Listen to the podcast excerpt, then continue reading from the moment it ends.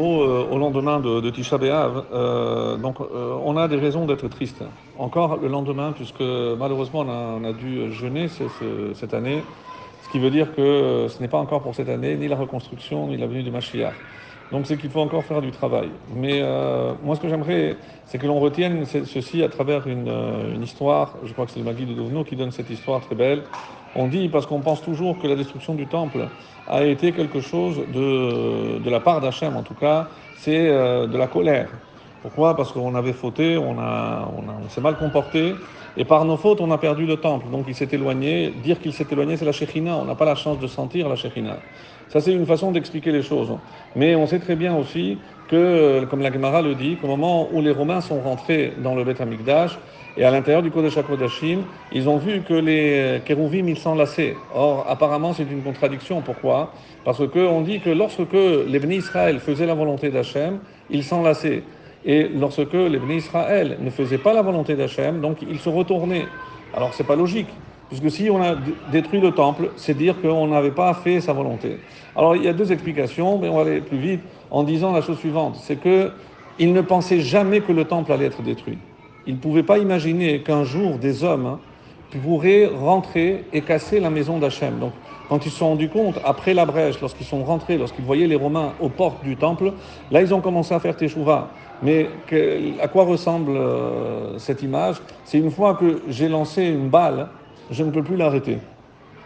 C'est exactement ça. Donc Hachem avait déjà décrété la destruction, donc la destruction a eu lieu. Mais il a vu quand même que les bénis Israël se rapprochaient. Et je termine par une anecdote que moi j'ai beaucoup aimée.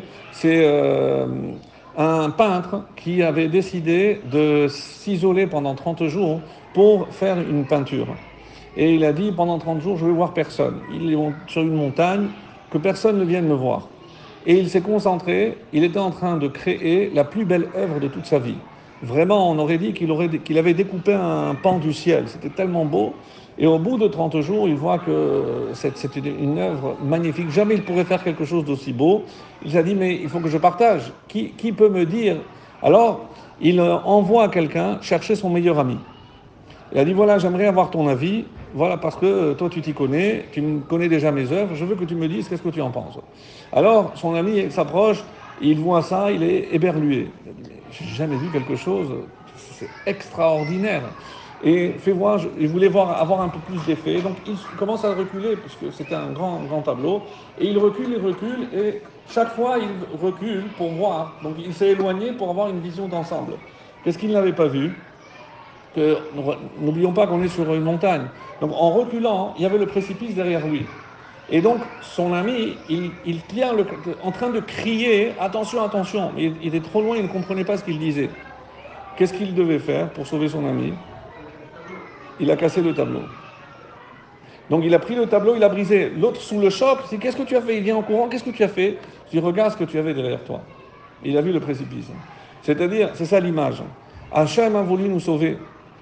Donc, malgré le jeûne, malgré toute la douleur qu'on a, il faut qu'on se dise que le Tisha B'Av, et c'est ce qui explique aussi pourquoi il s'enlaçait, parce que c'est un acte d'amour.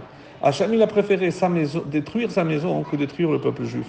Donc, si on est conscient de cela, on sera aussi conscient que, comme lui, il nous aime, si nous on est capable du même amour, il nous rendra la Shrina et nous rendra Be'ezrat Hashem le.